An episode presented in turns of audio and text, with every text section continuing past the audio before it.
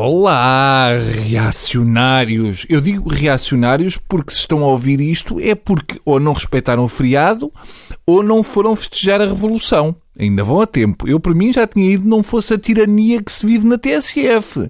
Eu estou aqui no estúdio a roer um cravo e só me deixam sair depois de fazer a crónica.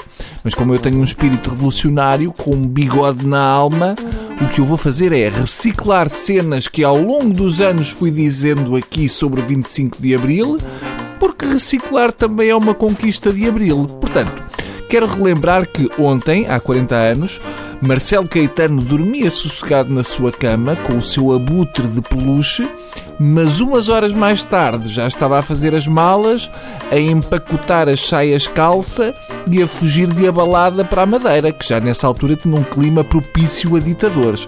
Eu acho que tem a ver com o microclima do Funchal, que é bom para o tipo de calçado que os ditadores gostam de usar.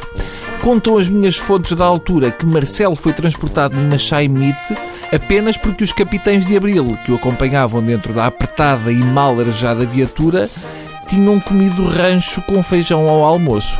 Era a vingança por horas e mais horas de conversas de merda em família. Vamos reciclar mais um bocadinho. Esta é de 98. Ora, eu para começar Acho que o 25 de Abril tinha uma boa banda sonora, muito melhor do que, por exemplo, a Revolução Francesa, que era muito à base de marchas e tambores, e a Revolução Industrial, que era quase só barulho de máquinas. Esta inventei agora.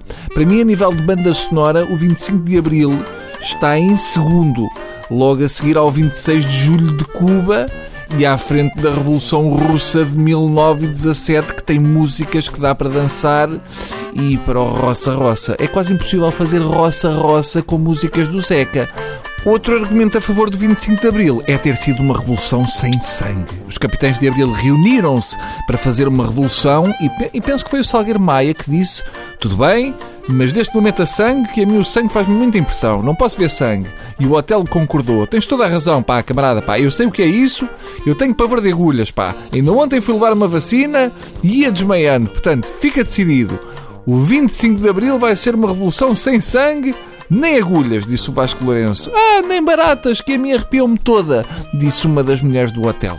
Claro que também há sempre quem goste de diminuir e de argumentar que a principal razão para não ter havido sangue é porque é impossível andar à porrada com calças à boca de sino. Mas não vamos por aí. Já quanto ao símbolo, ah, uma flor parece-me fraquito, mas ainda sendo um cravo vermelho.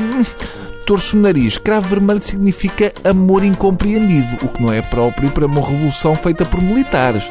Eu optaria por uma violeta, que significa modéstia, ou então uma papoila branca, que representa extravagância e que pode ser utilizada para fazer um chá, que ainda bate, ok? Ainda faz ver coisas com cabeças de várias cores.